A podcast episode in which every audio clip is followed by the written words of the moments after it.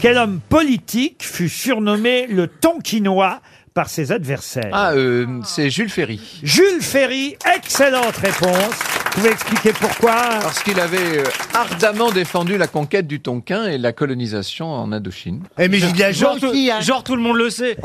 T'as oublié de dire bande de Il cons à disait la fin. avec euh, Bande de cons. un Ah non, mais dédain. j'ai l'impression qu'il nous prend de haut. hein. On va la faire autrement.